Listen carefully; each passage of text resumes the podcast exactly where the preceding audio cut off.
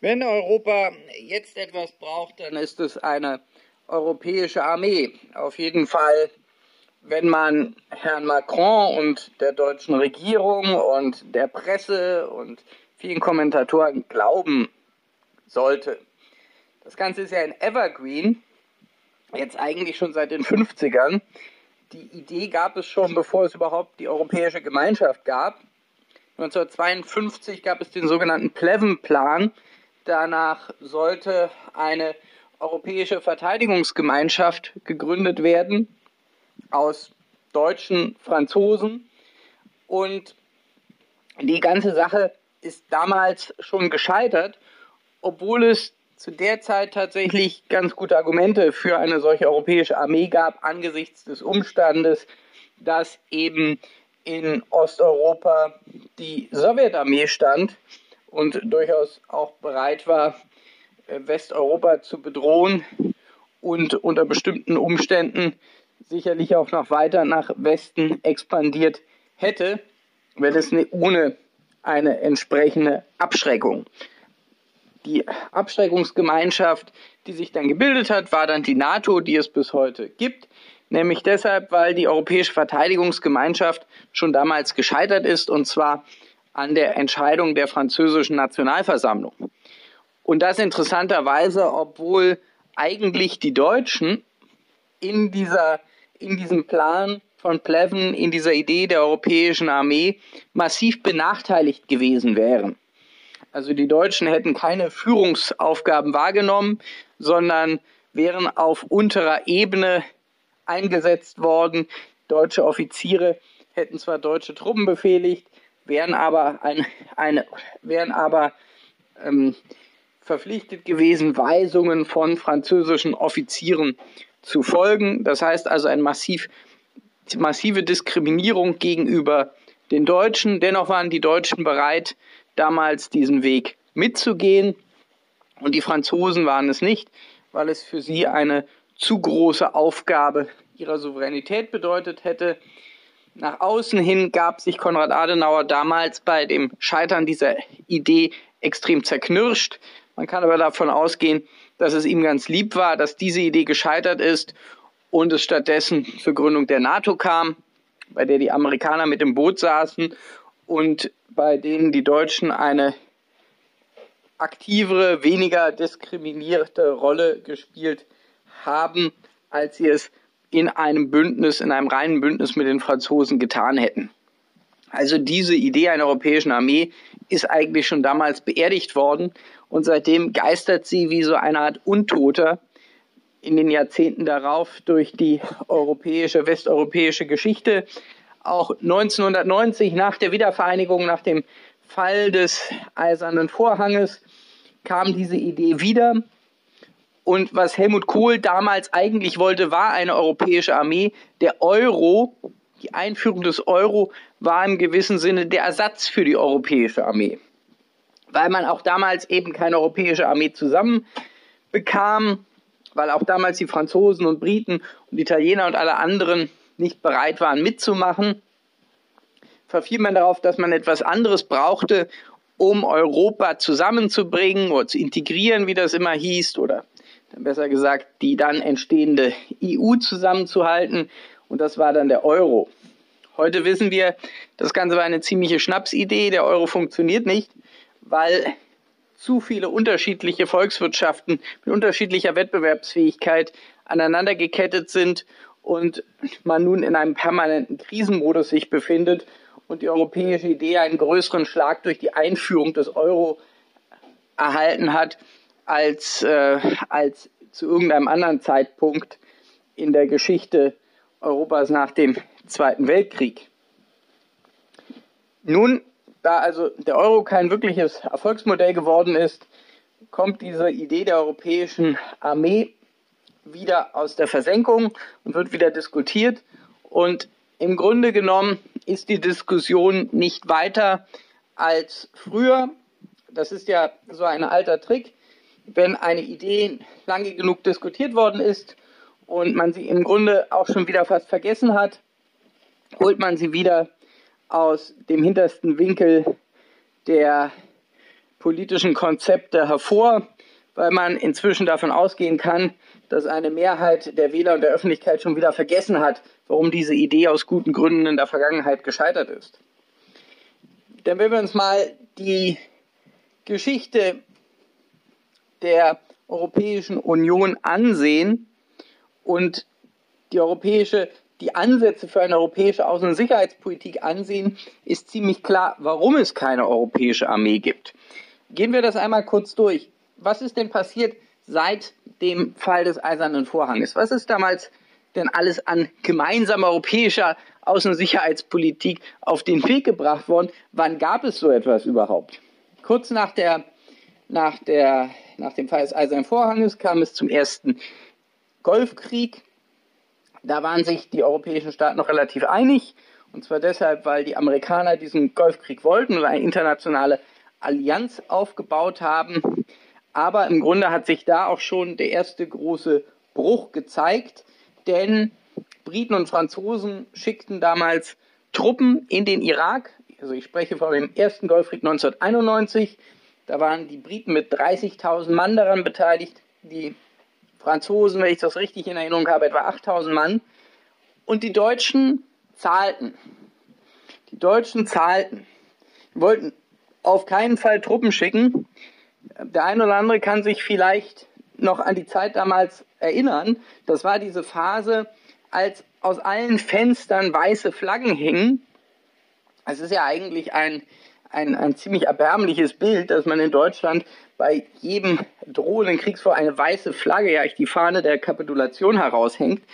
Und Helmut Kohl war damals selber extrem überrascht über die harsche Reaktion, die Ablehnung dieses Krieges, der eine gewisse Rechtfertigung dadurch hatte, dass er eben der Irak in einen souveränen Staat einmarschiert ist. Das heißt, er war wesentlich besser begründet als später der Irakkrieg oder der Jugoslawienkrieg. Aber wie gesagt, die Deutschen wollten nicht mitmachen und es zeigte sich eben, dass der deutsche Pazifismus eine sehr starke Macht ist und das zeigte sich dann eben auch in der Zukunft. Und da deutete sich bereits ein Bruch an, denn Briten und Franzosen waren also im Notfall auch bereit, sich an Militäreinsätzen zu beteiligen und die Deutschen eben nicht. Und das macht dann eine gemeinsame Außen- und Sicherheitspolitik natürlich nicht einfacher, wenn die einen bereit sind, Truppen zu schicken und die anderen sagen, nein, wir geben nur gerne Geld.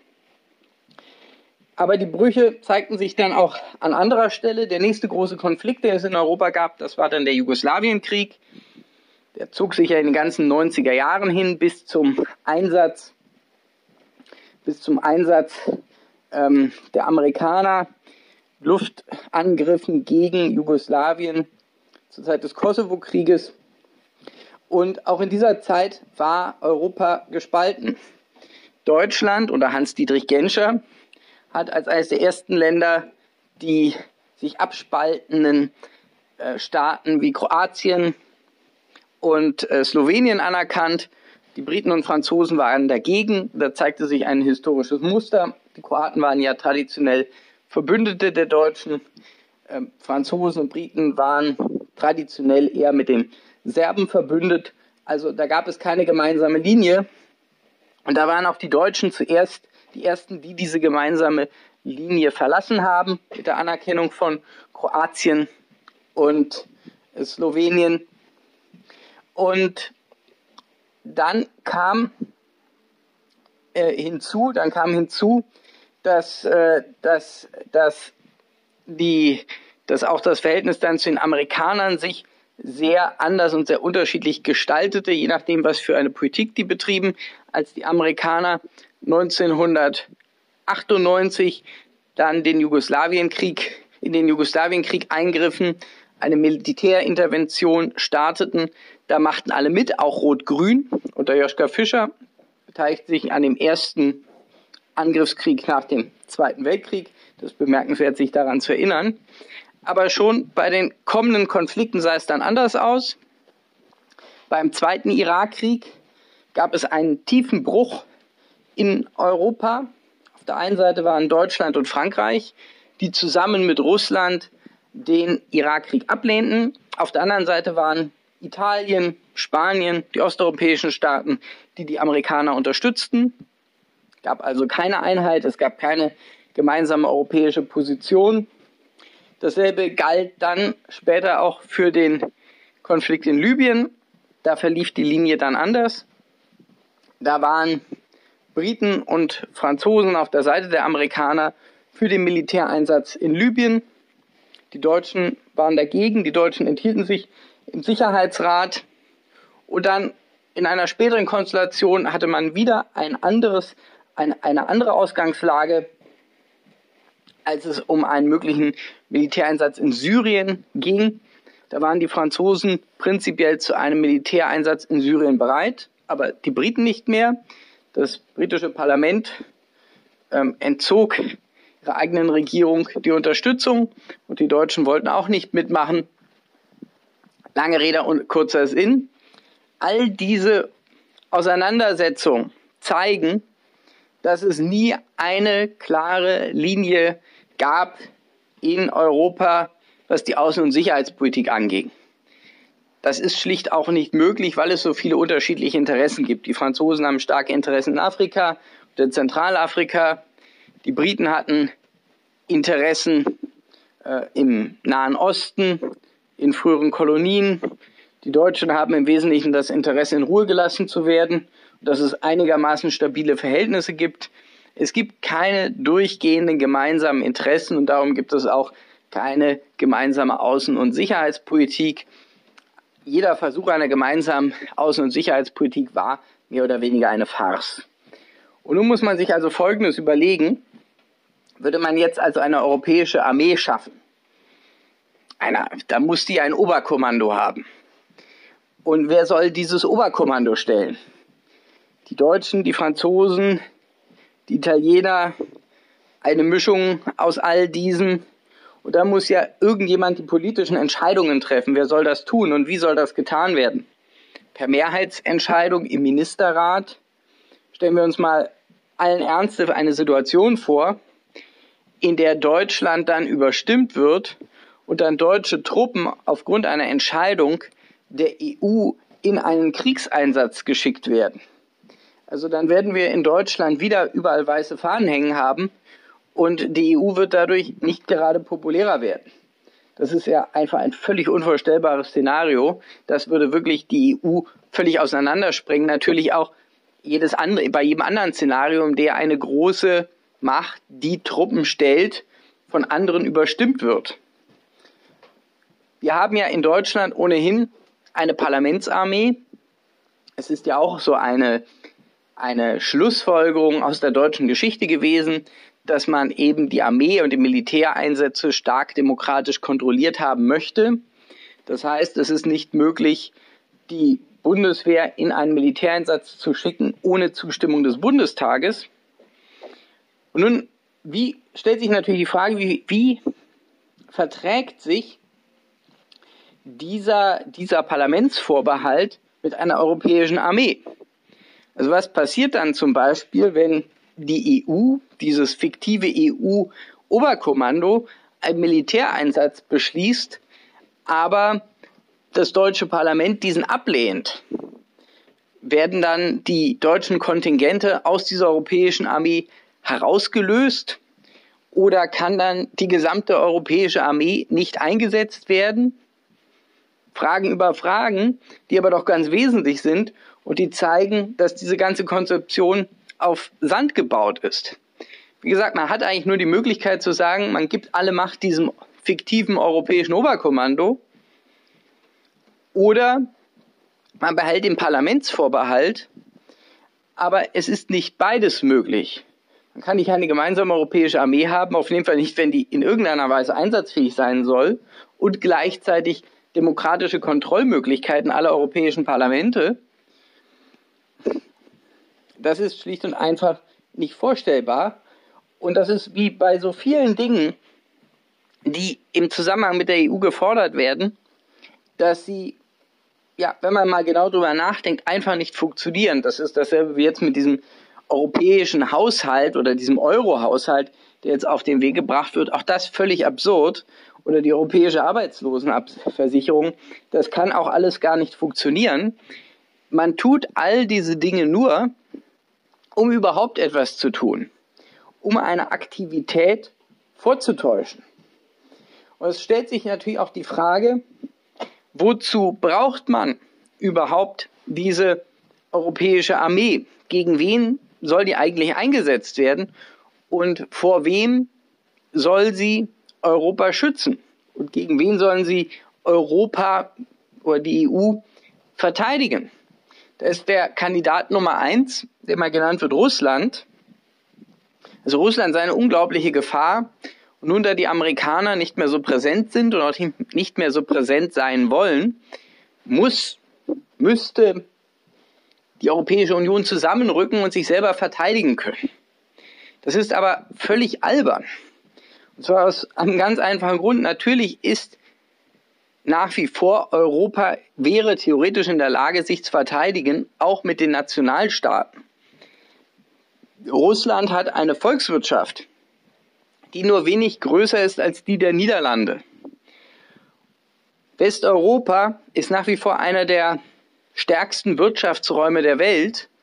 Und wenn dieser Wirtschaftsraum nicht in der Lage wäre, sich zu verteidigen gegenüber einem Land mit der Volkswirtschaft der Niederlande, dann wäre das doch ziemlich erbärmlich. Natürlich wäre allein, wäre Deutschland alleine in der Lage, eine Armee zu unterhalten, die Deutschland auch verteidigen kann. Und natürlich sind die Franzosen allein in der Lage, eine Armee zu unterhalten, die auch Frankreich verteidigen kann.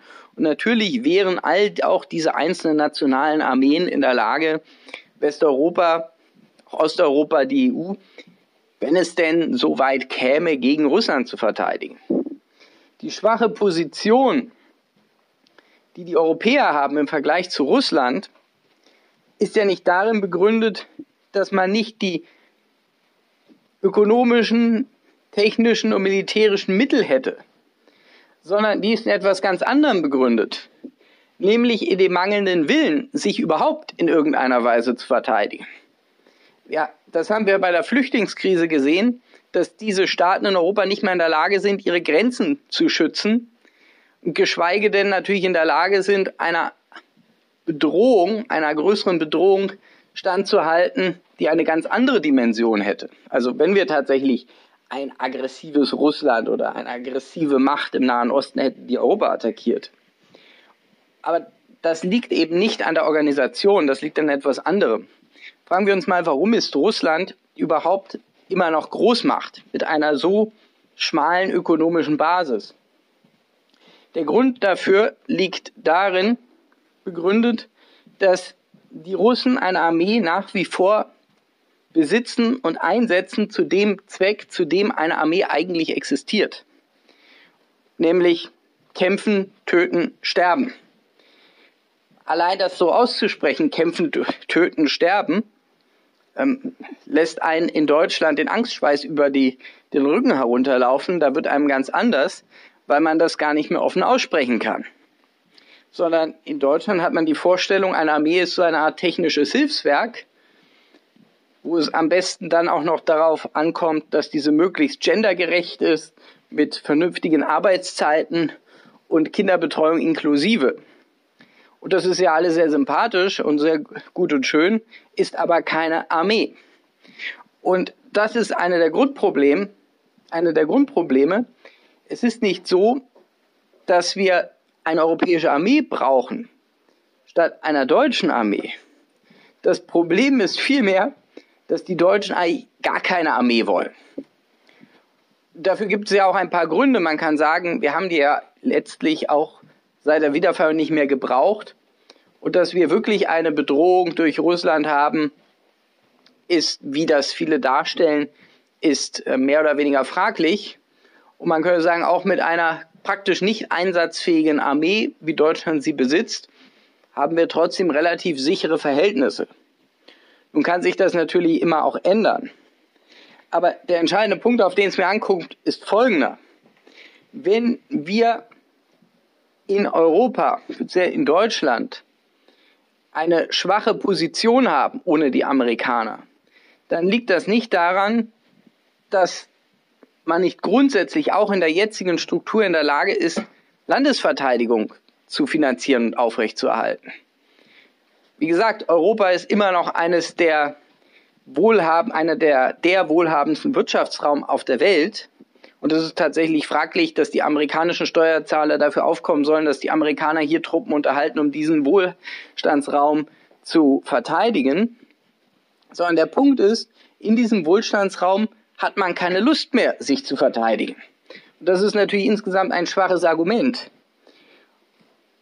Und das zeigt auch, dass die Strukturfrage einem nicht wirklich weiterhilft, weil wenn man nicht bereit ist, sich zu verteidigen mit einer deutschen Armee, ist man auch nicht bereit, sich zu verteidigen mit einer europäischen Armee. Das heißt, die ganze Diskussion geht an dem eigentlichen Kern der Sache vorbei. Und dieser Kern der Sache ist, dass sich speziell die Deutschen, aber auch die anderen fragen wollen, ob sie weiter glauben, dass sie in einer Welt leben, in der es notwendig ist, Militär zu haben, sich im Notfall auch verteidigen zu können und ob sie bereit sind, eine wirkliche Armee vorzuhalten oder ob sie das eigentlich gar nicht wollen und nur so tun, als wenn sie eine Armee haben. Das sehen wir bei der Bundeswehr. Die Bundeswehr ist ja keine wirkliche Armee derzeit, sondern sie tut ja nur so, als wäre sie eine. Und wenn wir statt der Bundeswehr dann eine europäische Armee haben, die genderbehinderten und frauengerecht mit angeschlossener Kinderbetreuung so tut, als wenn sie eine Armee wäre, ist das genauso wenig eine Abschreckung gegenüber den Russen oder jedem anderen, jemand anderem wie heute. Das sind die eigentlichen Fragen, die man sich aber nicht stellen möchte, weil möglicherweise die Antwort ausgesprochen unangenehm aussieht. Wie gesagt, in unserer unheimlich humanistischen, feministischen und weltoffenen Gesellschaft ist es so, dass man im Kern glaubt, auf das Militärische ganz verzichten zu können, das Militärische nicht mag und nicht will und daran wird auch die Idee einer europäischen Armee nichts ändern. Es verabschiedet sich von Ihnen heute am Mikrofon Gerard Bögenkamp.